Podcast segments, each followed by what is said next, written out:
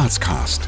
Gespräche mit Persönlichkeiten der Stadt. Authentisch, neutral, visionär. Mit und von Dominik Heinz und Tobias Turk. Willkommen zu einer neuen Folge Grazcast. Wir sind heute zu Gast im Wohnpark Gösting, wo wir den Unternehmer und Investor Werner Gröbel interviewen. Wir wünschen euch viel Spaß. Herr Gröbel, vielen Dank, dass Sie uns heute zu sich haben kommen lassen, ähm, sehr im privaten Rahmen. Wir sitzen hier in Ihrem Penthouse im Wohnpark Gösting, den Sie erschaffen haben, gemeinsam mit Ihrem Team und Ihrer Frau. Und bevor wir jetzt mit dem Interview beginnen, würden wir gerne mit einer kurzen Anmoderation Ihrer Person und Ihrer, ähm, Ihres Teams starten. Ja, sehr gerne und herzlich willkommen im Wohnpark. Dankeschön. Dankeschön. Werner Gröbel ist erfolgreicher Unternehmer, Investor, Netzwerker und Innovator. Mit bereits 21 Jahren übernahm er die Führung des überschuldeten elterlichen Betriebs und baute Gröbelmöbel zur Nummer 1 in der Steiermark auf.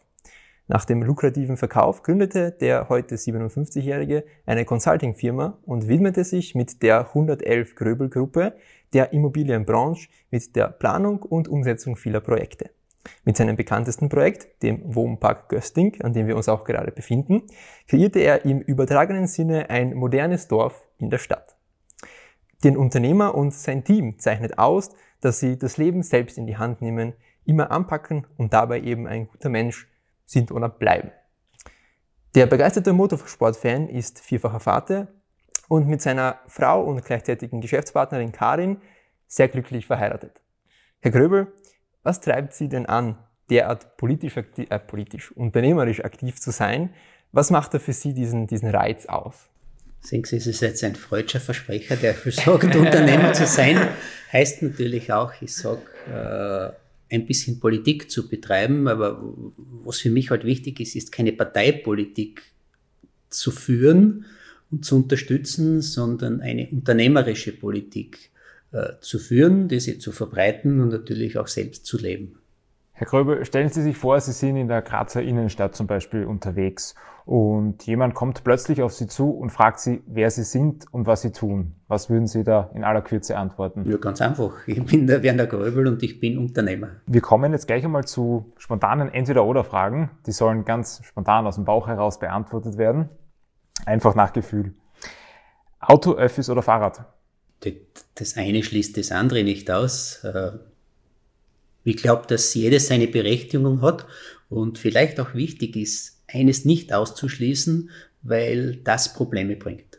Frühaufsteher oder Abendmensch? Beides. Schlossbergbahn oder Schlossbergtreppe? Treppe, also raufgehen ist was Schönes, aber das heißt nicht, dass ich mit der Bahn nicht auch schon gefahren bin. Punsch trinken am Hauptplatz der Christkindlmarkt oder Sonnenliegen in der Augartenbucht? Gar nichts davon.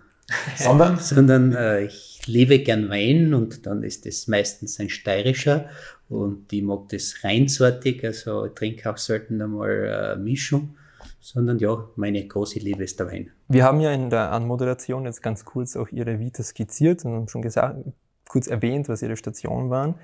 Aber wie würden Sie denn aus Ihrer persönlichen Sicht Ihren Werdegang kurz zusammenfassen? Ja, Werdegang, äh, ich würde sagen, der hat mein ganzes Leben geprägt. Also ich bin, im Prinzip gab es mir gar nicht. Meine Mutter hat gar nicht mehr gedacht, dass sie noch ein Kind kriegen kann.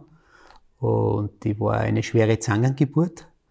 Äh, und das hat auch, die ich vielleicht gerade noch überlebt habe, mein Leben äh, geprägt und, und äh, was immer gekommen ist, ist, also ich war immer wieder mit schwierigen Situationen konfrontiert und ich bin draufgekommen, dass diese schwierigen Situationen im Nachhinein genau das Richtige für mich waren, diese zu lösen.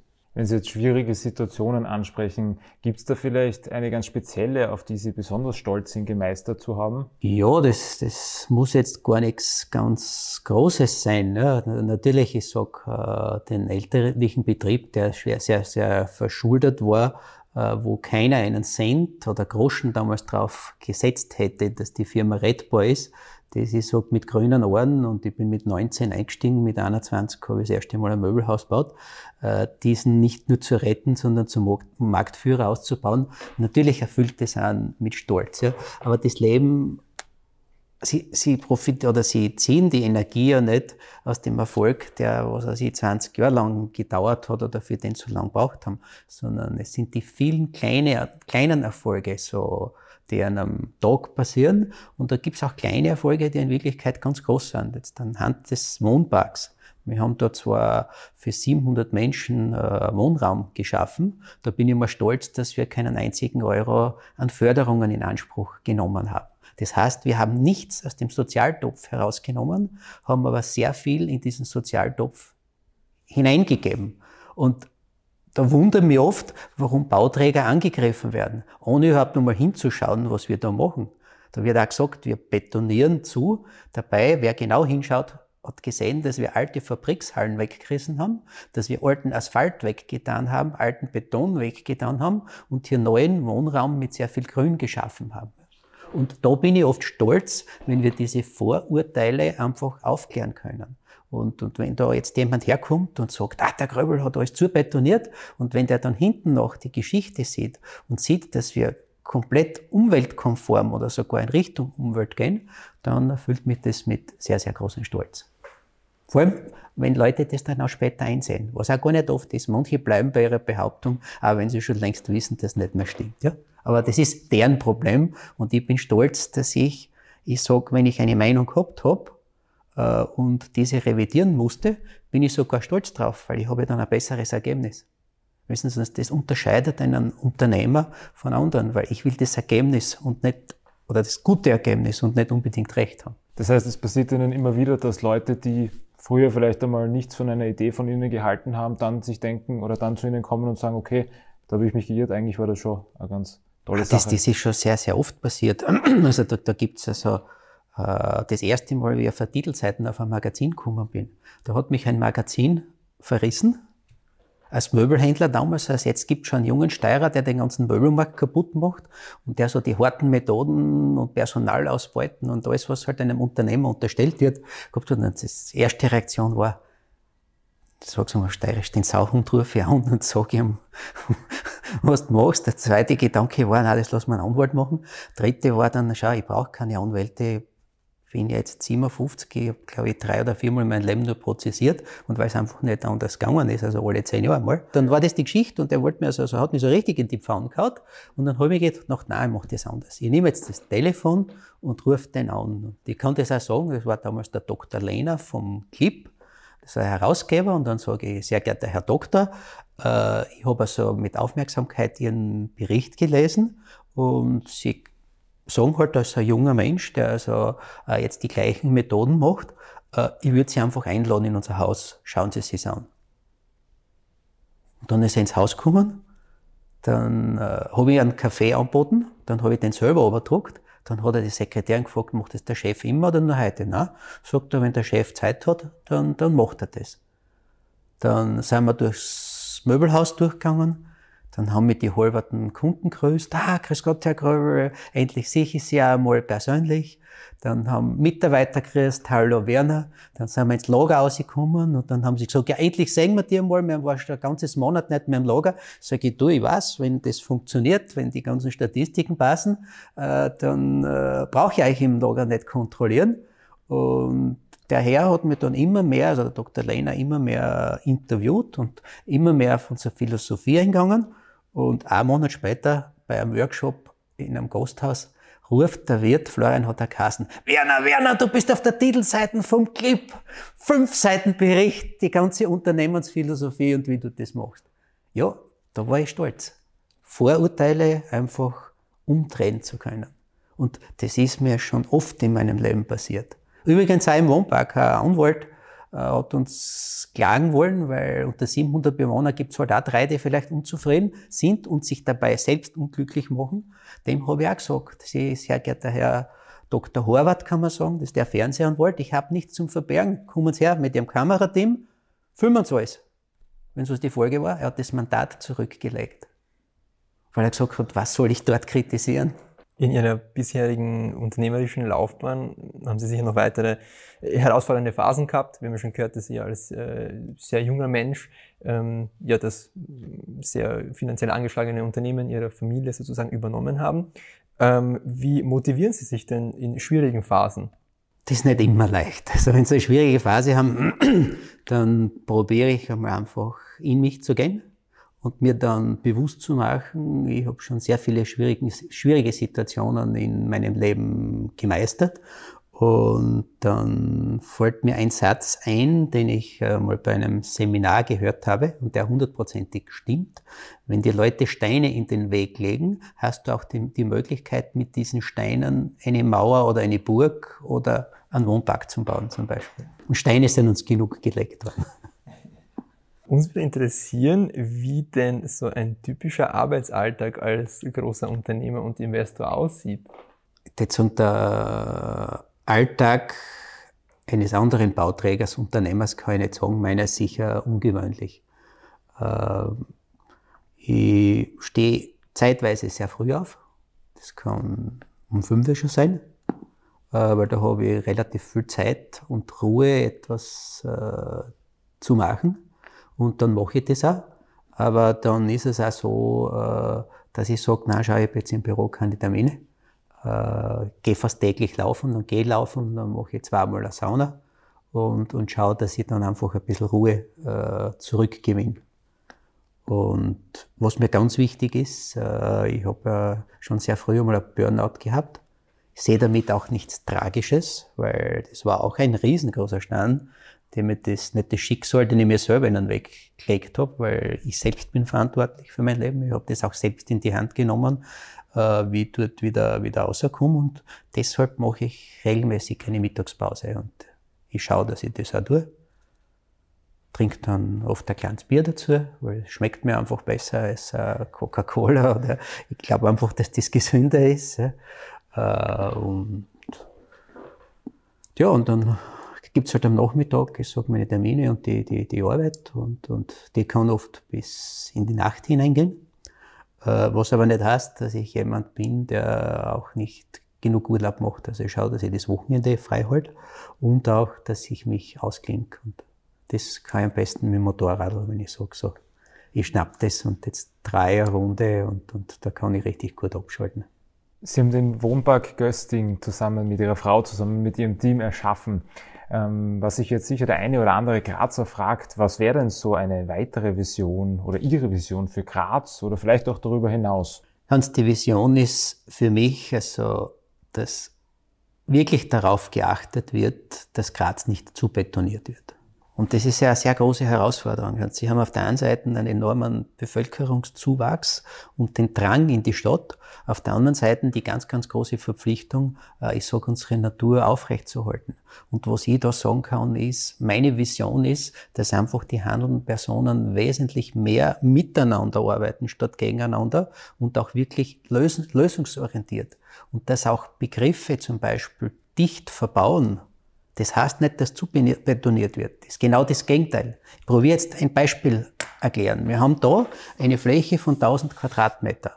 Da gehen Sie also ein paar Wohnungen aus da drauf. Also das ist jetzt kein Riesen, Riesenbau. Also wenn man sagen würde, okay, 10 Wohnungen mit 100 Quadratmeter, 15 mit 70, ein bisschen weniger ist es, weil da ein paar Flächen wegkommen. Aber gehen wir mal davon aus, es wären 15 Wohnungen, die ich da draufbauen kann.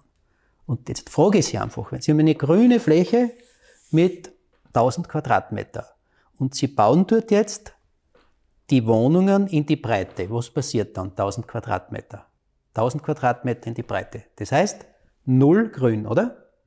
Und jetzt stellen Sie sich vor, ich würde 100 Quadratmeter nehmen, also nur 10 Prozent der Grünfläche und baue das in 10 Etagen wie die Höhe. Das heißt, dicht verbaut. Wie viel Prozent Grünraum habe ich dann rundherum? 90 Prozent. Und wissen Sie, dass das die meisten Leute gar nicht verstehen?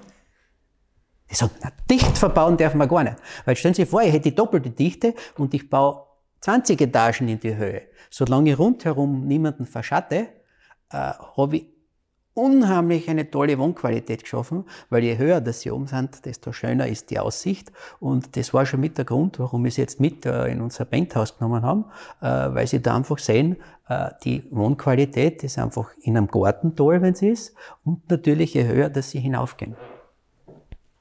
Und das ist einfach, wo ich mir wünsche, dass dieses wirklich kurzsichtige Vorurteil endlich einmal abgeschafft wird. Und es gibt genug Experten, die das genau sagen. Das nächste ist, also wir reden ständig, äh, ich sage, wir brauchen mehr öffentlichen Verkehr. Das ist ja vollkommen richtig. Der öffentliche Verkehr muss einfach attraktiv gemacht werden. Und genau dort, wo diese, wo zum Beispiel ein Nahverkehrsknoten ist, so wie er jetzt da in Gösting wäre, ja, da sagen weltweit die Experten, muss mit der Dichte hinaufgegangen werden und auch mehr verbaut werden, dass diese öffentlichen Verkehrsmittel auch in Anspruch genommen werden. Ja. Und unverständlicherweise wird teilweise sogar das Gegenteil betrieben. Da legen Experten das fest und wenn sie dann bauen wollen, dann heißt es, na, da können wir mit der Dichte nicht hinaufgehen, weil das haben wir vor 30 Jahren beschlossen, überspitze jetzt ein bisschen. Anstatt dass das Papier geändert wird und, und wirklich den neuen Erkenntnissen angepasst wird, wird teilweise stur an alten Bestimmungen äh, festgehalten. Und da wünsche ich es mir, und da ist es eine Vision, dass das endlich geändert wird, weil dann werden unsere Öffis funktionieren, und zwar ohne Fördergelder, weil dann ergibt sich das schon automatisch. Und dann wird auch Wohnraum wieder billiger. Das kommt nämlich noch dazu. Wenn Sie dichter verbauen, brauchen Sie weniger Heizung. Und wenn Sie dichter verbauen, bauen Sie auch günstiger. Stellen Sie sich vor, wir bauen in die Breite, dann müssen wir eine Betonplatte auf die gesamte Fläche machen. Wir müssen auch alles fundamentieren. Baue ich in die Höhe, mache ich einmal unten ein ordentliches Fundament und jede Betonplatte ist wieder das Dach des anderen. Das heißt, bei zehn Etagen spare ich mir neunmal das Dach. Und das wirkt sich auf die Kosten aus. Es kommt auch noch dazu, dass nur 100 Quadratmeter oben das Dach wirklich dicht sein müssen. Weil wenn ich eine Dachfläche mit 1000 Quadratmeter habe, dann, ist das, dann muss das Dach um 90 Prozent stärker gewartet werden und hat das 90 und das, das neunfache Risiko, dass dort oben irgendwo ein Loch ist oder kaputt wird. Und im Prinzip ist das Leben so simpel und wir könnten ganz einfach den Wohnbau wesentlich leichter machen. Einfach, wenn wir unser Hirnkastel mehr einschalten und miteinander und gemeinsam statt gegeneinander arbeiten. Sie haben schon ganz kurz das Thema Verkehr angesprochen. Ein heißes Thema in Graz aktuell sind ja die Pläne rund um die U-Bahn, die es in Graz gibt. Was wäre denn Ihre Meinung zu dem Thema? Schauen Sie, äh, ich bin jetzt nicht der, der, der Experte, der jetzt sagen kann, ist die U-Bahn besser, ist die Seilbahn besser, äh, ist die S-Bahn besser. Äh, ich habe nur mal gelernt, es gibt im Leben keine wirkliche falsche Entscheidung sondern der Verkehr muss in Graz attraktiver gemacht werden. Und der wird mit einer S-Bahn attraktiver und der wird mit einer U-Bahn attraktiver. Und als Unternehmer würde ich einfach einmal schauen, was ist wirtschaftlicher. Und natürlich einmal gerechnet, weil eine Stadt darf nicht auf 10 Jahre rechnen oder auf 20 Jahre. Die muss auf 60 Jahre, vielleicht sogar auf 100 Jahre rechnen. Und diese ganzen Komponenten äh, müssen da einfach mit einbezogen werden. Mein Gefühl sagt mir, dass eine U-Bahn nicht schlecht ist. Mein Gefühl sagt mir bitte, wenn die S-Bahn, die ist direkt bei uns vor der Tür, wenn wir die nicht nutzen würden, dann war das ja wirklich ein, ein, ein Fehler. Und wenn wir jetzt sagen, und wenn wir in Graz eine Seilbahn gemacht hätten, ja, auf bestimmten Etappen, wo einfach, ich sag, Touristen sagen, wow, das ist so richtig, ich sag auf Steirisch, das ist geil und da möchte man hin, ja, weil da wollen die Kinder hin, die sagen, du, die Stadt, weil da fahren wir dorthin und äh, das in Kombination mit einem Erlebnis, was, was äh, wirklich in den Herzen der Menschen verankert wird und auch ihren Köpfen, dass sie wiederkommen, ja, das ist einfach nicht, nicht, nicht zum Bezahlen. Und das möchte ich nur sagen, kombiniert mit einer richtig guten Gastronomie die wir auch haben, weil ich glaube, eines der ganz großen Fundamente einer Stadt, das ist einfach, die Leute wollen was Gutes essen, die wollen was trinken und ohne dem wird es nicht funktionieren. Uns würde auch interessieren, ähm, welche zukünftigen Projekte denn bei Ihnen auf der Agenda so anstehen. Schauen Sie, was haben wir? Äh, Projekte gäbe es genug. Äh, es ist auch immer eine Frage der Prioritätensetzung und, und, und, und wie weit das auch, ich sage, die Politik mitspielt. Also wir möchten den Wohnpark jetzt in Graz erweitern. Äh, da scheint es jetzt so, als wenn wir grünes Licht bekommen. Äh, das heißt, also der Wohnpark wird um circa 120 Wohnungen größer. Dann haben wir noch ein Wohnbauprojekt, also einen Wohnpark in Seiersberg, der jetzt einmal mit dem ersten Bauabschnitt mit, äh, glaube 51 Wohnungen einmal beginnt. Jetzt sagen, der Endausbau wird sicher auch eine Dimension wie der, wie der Wohnpark haben, aber etwas anderes, weil die Gemeinde Seiersberg andere Vorlagen hat. Also Und dann ist es so, dass wir noch zwei Herzensprojekte haben. Habe gesagt, die Liebe ist der Wein. Wir haben also einen Gastbetrieb in Kitzek übernommen, der viele, viele Jahre leer gestanden ist und auch die Backerhöhe, ein Gasthof auf der Back, der durch den Wegfall der Autobahn, ich sag, die letzten 40 Jahre dann eingeschlafen ist. Und die zwei Gastbetriebe möchten wir gern wiederbeleben. Mit Wohnungen, also mit, mit natürlich Hotelzimmer und auch mit, mit Apartments. Wie würden Sie sagen, Sie haben es jetzt natürlich schon zum Teil beantwortet, aber wie würden Sie es nochmal konkret sagen, dass Sie und Ihr Team und Ihre Frau äh, die verschiedensten Facetten unserer Stadt von Graz formen? Wie würden Sie das beantworten? Was ich sagen kann, was, was wir wirklich geformt haben, das ist der Bezirk Gösting. Äh, schon auch, ich sage einmal, mit dem Projekt, das, also muss sagen, alle haben uns abgeraten, in Gösting zu investieren. Die haben uns gesagt, das ist der schlechteste Bezirk. Dann haben wir nähere Recherchen gemacht und sind draufgekommen, halt, das ist vielleicht sogar der beste Bezirk von ganz Graz. Wir haben die beste Luftqualität. Äh, wir haben extrem viel Grün, wahrscheinlich der grünste Bezirk von ganz Graz. Dann ist es auch so, dass wir Tal dazu zählen, Talersee und die ganze Region. Das ist nur eine Stadttrennung in Wirklichkeit. Wenn Sie mit dem Fahrrad in die Richtung fahren, ist ja Tal und, und das Museum vom Schwarzenegger, das ist alles direkt, direkt da. Und dann haben wir gesehen, dass die Lebensqualität der Göstinger, äh, wenn wir die hinterfragt haben, sehr große sind, weil es ganz erstaunlich, von Gösting zieht niemand mehr weg, wenn er da ist. Also die haben die geringste Fluktuation von allen Bezirken. Sie waren nur unzufrieden, weil es war in ihren Köpfen. Und die haben zum Beispiel von der Ruine Gösting geredet, obwohl der Burgverein die Ruine hergerichtet hat. Wer käme auf die Idee, wenn er, sein, wenn er ein altes, verfallenes Autowrack herrichtet und dann sagt, das war ein wunderschöner Mercedes, sagt er, schau, das ist mein Mercedes-Wrack. Keiner käme auf die Idee und diese Sprachregelung, wir sind der schlechteste Bezirk, das haben wir abgeschaffen. Die Göstinger sagen heute mit Stolz, wir sind einer der besten, wenn nicht der beste Bezirk. Und unser Markenzeichen ist die Burg Graz-Gösting. In der Anmoderation haben wir ja schon kurz erwähnt, dass Sie ähm, mit Ihrem Team gemeinsam ähm, bei allem, was Sie tun, ja auch immer, äh, oder ein, ein Credo sozusagen ist, dass Sie immer ein guter Mensch sein wollen, mit Ihrem Team gemeinsam. Ähm, was würden Sie den Kritikern entgegnen, die jetzt behaupten, dass man wirtschaftliche Interessen mit diesem ein guter Mensch sein nicht vereinbaren kann, weil man als Unternehmer letztlich ähm, ja, das Interesse der Gewinnmaximierung verfolgt? Schauen Sie, das ist immer eine Definition. Was ist Gewinnmaximierung? Viele sehen unter Gewinnmaximierung das reine Geld. Auch über Geld können wir philosophieren. Sondern für mich ist es ein Gewinn, wenn sich unsere Bewohner hier im Wohnpark wohlfühlen wenn wir da 700 Bewohner haben und nur drei oder vier einfach immer nur suchen, warum sie unglücklich sind, dann macht mich das einfach glücklich. Weil ich sage, normalerweise sind unter 100 mindestens fünf oder zehn unzufrieden.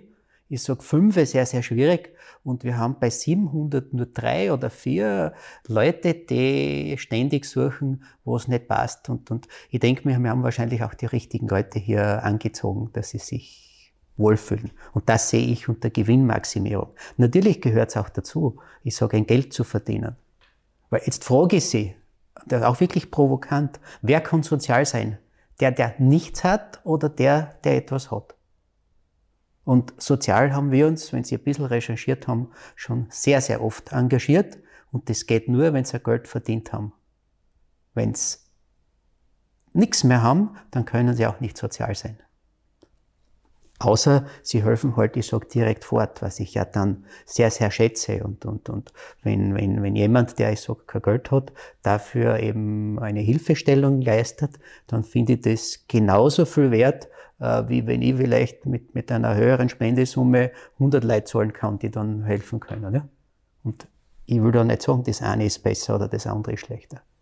Wir haben gesehen, dass Ihre persönliche Glückszahl die 111 ist, wie man ja auch an dem Namen Ihres Unternehmens äh, erkennen kann. Äh, würden Sie vielleicht kurz erzählen, was es mit der 111 auf sich hat? Jetzt wollte ich fragen, wie lange ist die Sendezeit?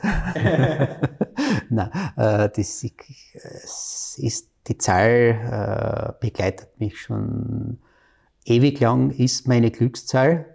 Äh, und jetzt kommen wir schon ein bisschen ins Philosophische, vielleicht sogar leicht Esoterische. Also ein Jahr vor meiner Geburt ist mein Großvater gestorben. Und ich habe viele Dinge, die mein Großvater erreichen wollte, erreicht. Und obwohl ich es teilweise gar nicht gewusst habe. Also ich habe mit äh, 14 äh, so große, die größte Forelle damals in Kärnten im Geiltal gefangen, die jemals gefangen worden ist. Und ich wusste, mein Großvater hat gefischt und meine Mutter hat gesagt, du, der Lebenstraum von deinem Großvater war mal so eine Forellen zu fangen. Und natürlich war der Großvater, ich habe leidenschaftlich gern gefischt, er hat schon Verbundenheit gegeben. Und wie ich dann 18 war, habe ich mir wirklich, weil ich sehr viel gearbeitet habe, auch schon als Junger, mir einen BMW leisten können. Meine Mutter hat mir Geld dazugegeben, was sie sonst an sich sehr selten gemacht hat, weil sie hat gesagt, wir müssen auf eigene Füße stehen. Und dann habe ich gesagt, du, wieso hast du mir, mir doch 30 Prozent von dem Auto dazugegeben, von dem BMW? Hat sie gesagt, ja, der Traum vom Opa war immer, dass er mal ein BMW fährt. Wie ich dann mein Weinkeller gebaut habe, war es wieder das Gleiche. Und kein Mensch hat gewusst, welche Glückszahl das der Großvater gehabt hat. Und wie ich das zelebriert habe, hat mir meine Mutter gesagt, du, die Glückszahl vom Opa war 111. Dann, ich krieg jetzt mal ein ganz laut, wenn ich das erzähle. Irgendwas muss dran sein an der Reinkarnation und, und ein bisschen was hat mir der liebe Opa mitgegeben und es ist schade, dass ich ihn persönlich nie kennenlernen durfte. Wir haben auch gesehen, dass Sie in Ihrem Unternehmen die 111 Philosophie verankert haben. Was heißt das genau? Ja, das heißt, dass ich mich natürlich, ich sag, mit Reinkarnation beschäftigt habe, mit positiven Energien, was das bewirken kann, mit negativen Energien, wo sie sich selbst kaputt machen, weil jemand, der immer nur Fehler sucht, der schadet ja in Wirklichkeit nur sich selbst. Ja? Und ich habe mal aufgehört, Fehler zu suchen, ja? sondern äh, ich konzentriere mich auf das Positive und die 111-Philosophie geht so aus, dass ich alles drittle. Zum Beispiel beim Wohnpark haben wir gesagt, wir fangen da nicht einfach zum Bauen an, sondern wir schauen uns einmal die Vergangenheit an. Die Historie von Kleinoschek. Das war ein erfolgreicher Betrieb, der sogar mal Champagner produziert hat. Ganz legal. Und nicht irgendeinen, sondern sogar den Weltbesten. Und wenn wir die Vergangenheit haben, dann können wir auch einmal schauen, wo könnten überhaupt die Zukunft hingehen. Und wenn wir uns die Zukunft angeschaut haben, dann widmen wir uns der, der Gegenwart, um für die Gegenwart etwas Zukunftsträchtiges zu bauen das aber die Vergangenheit würdigt. Und wir gehen davon aus, dass wir mit unserer Philosophie alles ein bisschen in Einklang bringen können und dass wir viele gute Menschen anziehen, die sich hier in unserem modernen Dorf wohlfühlen. Dann lassen Sie uns jetzt zur zweiten Runde der spontanen Entweder-Oder-Fragen kommen.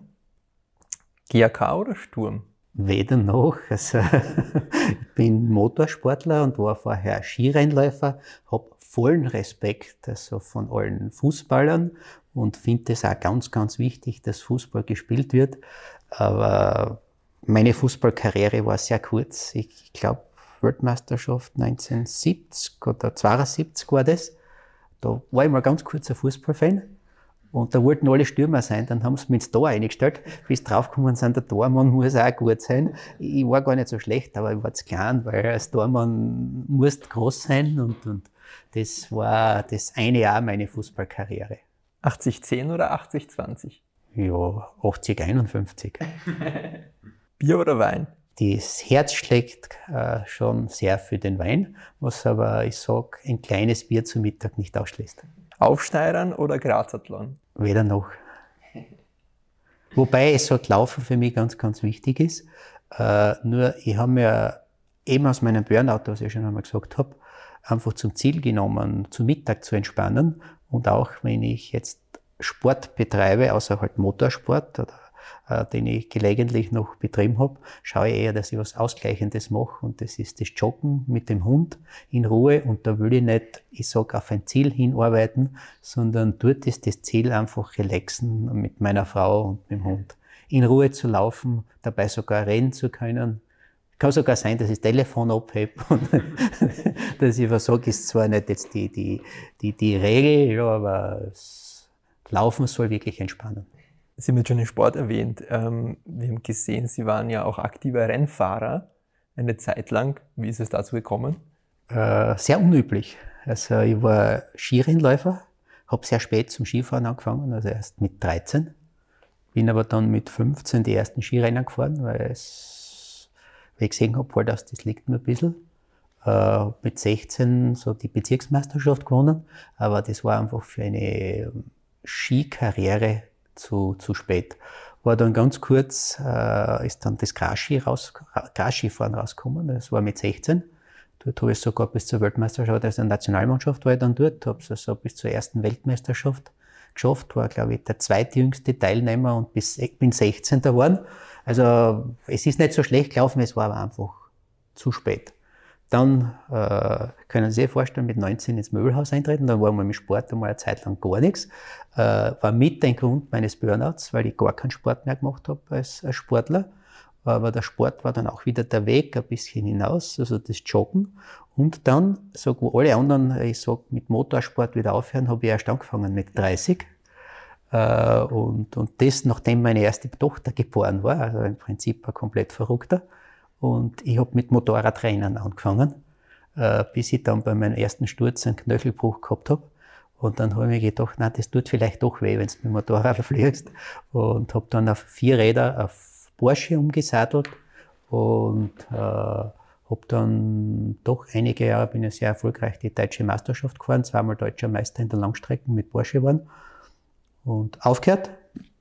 Und 2007 noch einmal einen Versuch gemacht, die Europameisterschaft, äh, die 4 GT mit dem, äh, ähm, na, helfen Sie mir jetzt geschwind, der, der Hans Knaus, ja, äh, mit dem habe ich gemeinsam ein Auto geteilt äh, die Saison war so halb durchzogen. Ein Rennen haben wir zumindest gewonnen gehabt. Das war ein 1000 Meilen Rennen. Und dann habe ich wieder aufgehört gehabt. Und so fast verrückt mit 55 habe mir gedacht, jetzt will ich es nochmal wissen und bin mit dem Aki Mörtel, mit dem zweifachen äh, Rallye-Staatsmeister, die Endurance äh, mit, von KTM mit dem Expo, mit dem geschlossenen, äh, gefahren und haben dann dort einige Erfolge gefeiert. Und die Krönung war dann, dass ich gesagt habe, äh, ich möchte gerne die Langstrecken mit einem Querschnittsgelähmten fahren. Also auch er fährt einen Teil, ich fahre einen Teil. Und die Saison war recht durchwachsen und ist vorzeitig und, äh, abgebrochen worden. Und wir haben es gar nicht glauben können, wir sind Staatsmeister geworden. Und wer ist schon mit einem ganz lieben Freund der vom Schicksal, äh, ich sag doch herge äh, stark hergenommen worden, äh, kann sagen von sich, wir sind österreichischer äh, Meister geworden und auf das bin ich schon auch besonders stolz. Vor allem auf, sein, auf, auf, auf seine Leistung und auf unsere kombinierte Arbeit. Reine Sample heißt der Mensch, also ganz ein interessanter Typ. Und toller Mensch. Wenn Sie jetzt zurückblicken auf ähm, ja, Ihr bisheriges Leben, und ähm, ja, die Möglichkeit hätten, mit Ihrem 18-jährigen Ich zu sprechen. Was würden Sie aus heutiger Sicht diesem raten? Ich hätte ihm ehrlich gesagt gar nichts raten, sondern äh, ich hätte sagen, schau, dass du dein Leben in die Hand nimmst und achte darauf, dabei ein guter Mensch zu sein. Wir beziehen uns ja jetzt in dem Gespräch, aber auch generell in unserem Format vor allem auf die Stadt Graz. Und was uns jetzt interessieren würde, wäre, ähm, was ist aus Ihrer Sicht wichtig in den kommenden Jahren für Graz? Und ein Thema haben wir schon angesprochen, das ist also Graz darf auf keinen Fall zu betoniert werden.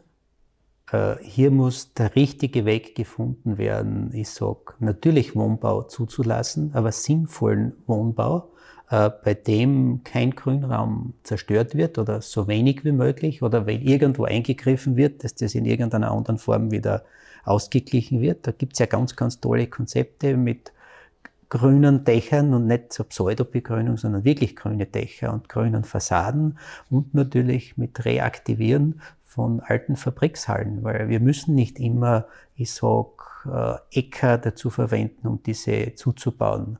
Es gibt natürlich Ausnahmen, weil wenn der Ocker, ich sage jetzt direkt neben einem Nahverkehrsknoten ist, dann muss der gebaut werden, weil sonst funktioniert der Nahverkehrsknoten nicht. Ja? Aber in Summe muss natürlich, ich sag, auf die wunderschöne Stadt Graz auf die Luft, auf das Grüne, was wir haben, äh, Rücksicht genommen werden. Sie betonen immer wieder, dass es eben für Sie sehr wichtig ist, äh, die Zusammenarbeit im Team mit Ihrer Frau. Was würden Sie denn sagen, dass wichtige oder essentielle äh, Charakteristika von möglichen zukünftigen Mitarbeitern von Ihnen sind? Ich würde mal sagen, dass das, das Wichtigste ist, dass jemand loyal ist, dass jemand zielorientiert ist. Wir unterscheiden da auch nicht zwischen Mann und Frau. Wir haben sogar wesentlich mehr Frauen äh, in unserem Team. Äh, es ist jetzt aber gar nicht, weil wir uns das so festgelegt haben, sondern das hat sich einfach äh, ergeben.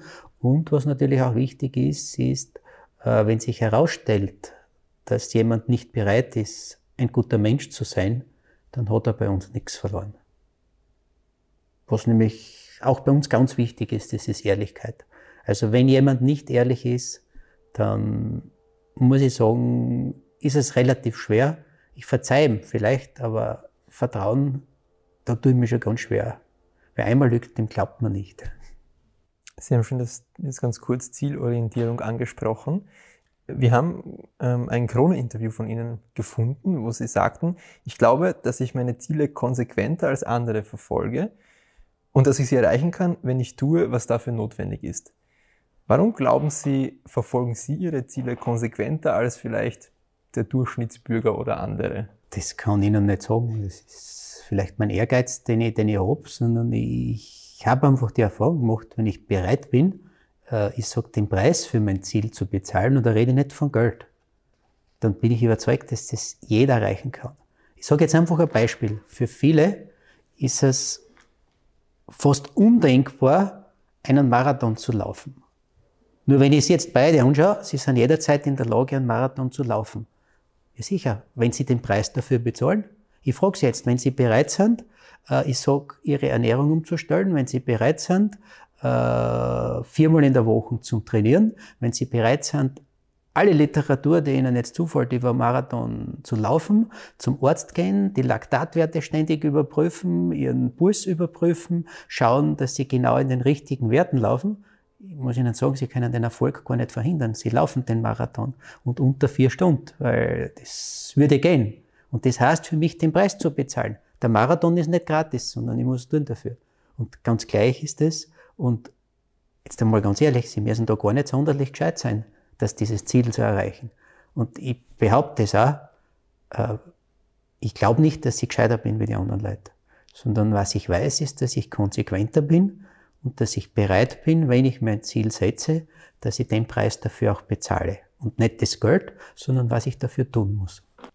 Herr Gröbel, wenn man bei über Sie ein bisschen recherchiert, dann fällt einem schnell auf, dass äh, das Thema Netzwerken sehr essentiell bei Ihnen schon immer war oder zumindest seit einiger Zeit war und ist.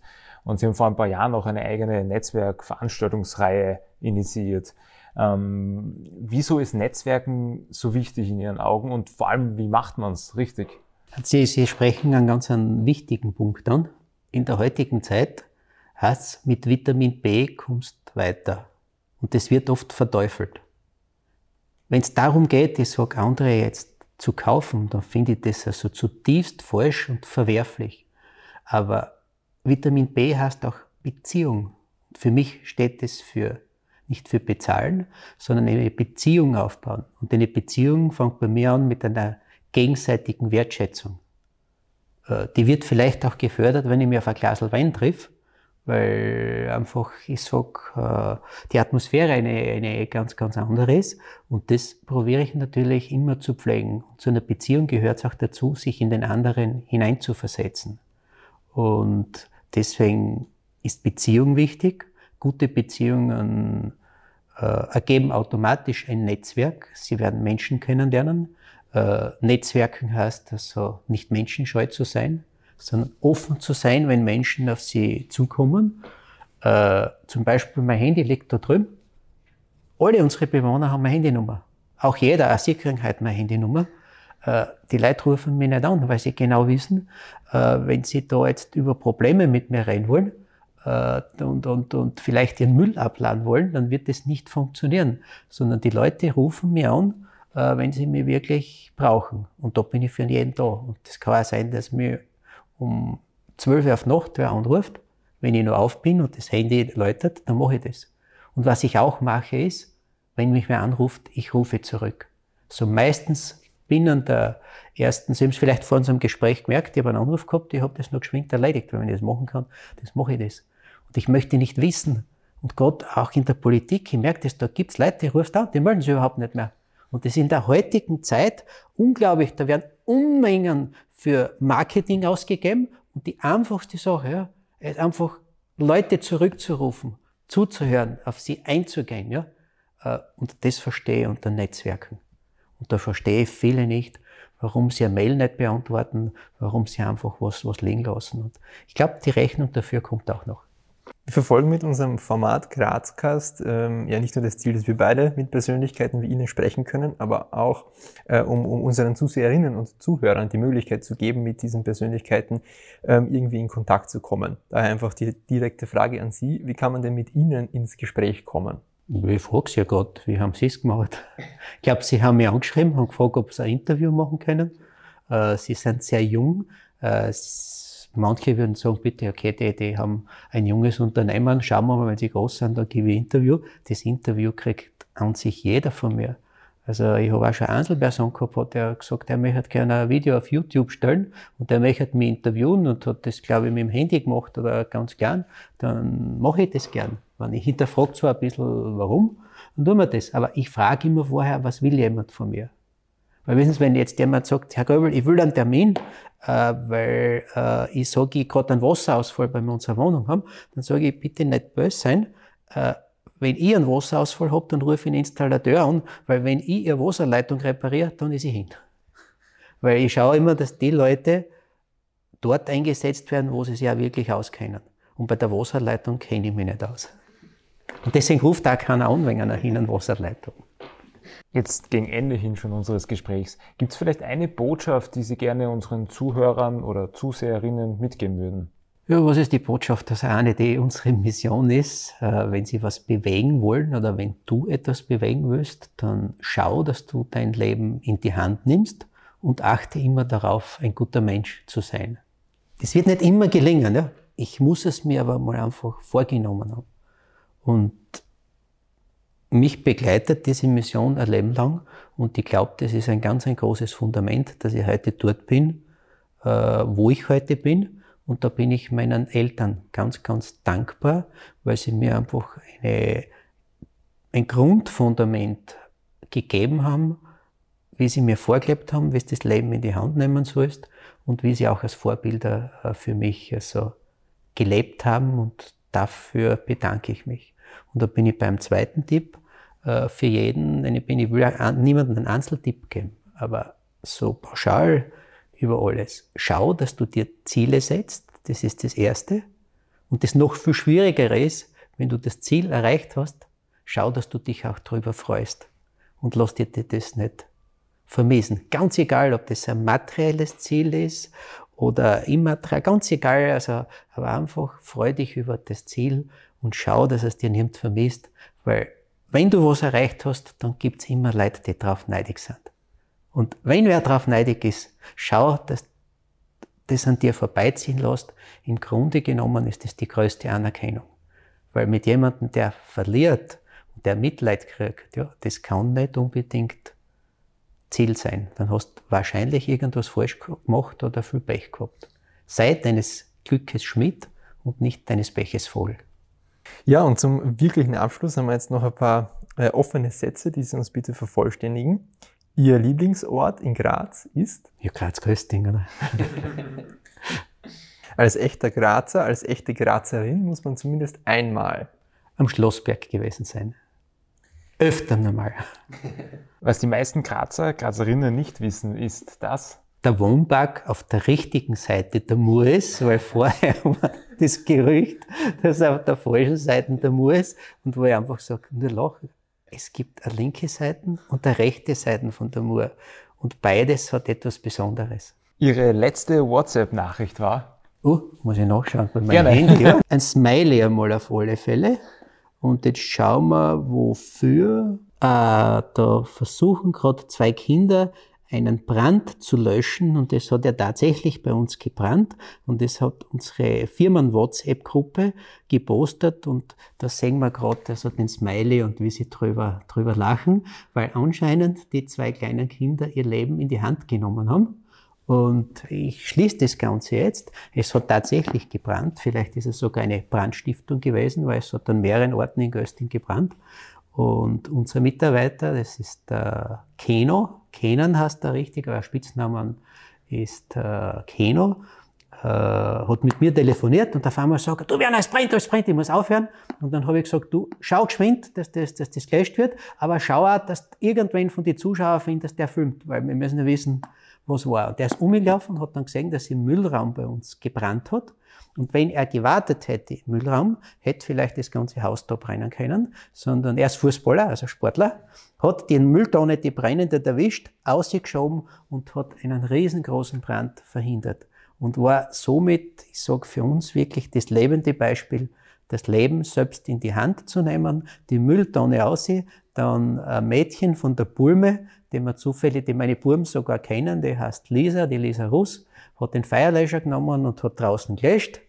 Äh, sie haben meinen Sohn verständigt, der herumgewohnt hat, der hat alles von herum gefilmt und hat dann auch gesehen, dass der Brand wieder ausgebrochen ist und hat gerufen, es brennt noch immer, löscht es nochmal, weil das haben sie gar nicht gesehen und dann haben sie nochmal brennt. Nur da war nicht viel passiert, weil die Mülltonne ja schon im Freien war, aber vielleicht, ja, kein Zufall, dass genau das äh, die Schlussfrage ist und, und das Beispiel, äh, wo junge Leute ihr Leben in die Hand nehmen und jetzt muss ich noch eins draufsetzen.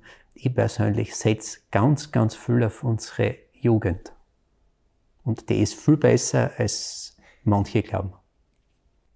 Also das war mit Abstand, Herr Kröbel, das Spannendste, was wir auf diese Frage je gehört haben, ja. was in der letzten WhatsApp-Nachricht war. war ein klarer Zufall, oder? Ja. Optimal. Ja. Ja, Herr Grobel, vielen Dank. Wir sind am Ende. Danke für Ihre Zeit.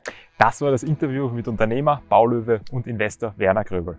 Wir hoffen, es hat euch gefallen. Wir würden uns sehr darüber freuen, wenn ihr wieder mal kommentiert, uns euer Feedback zukommen lässt, kritisiert und uns auf Social Media supportet. Bis zum nächsten Mal bei Grazcast.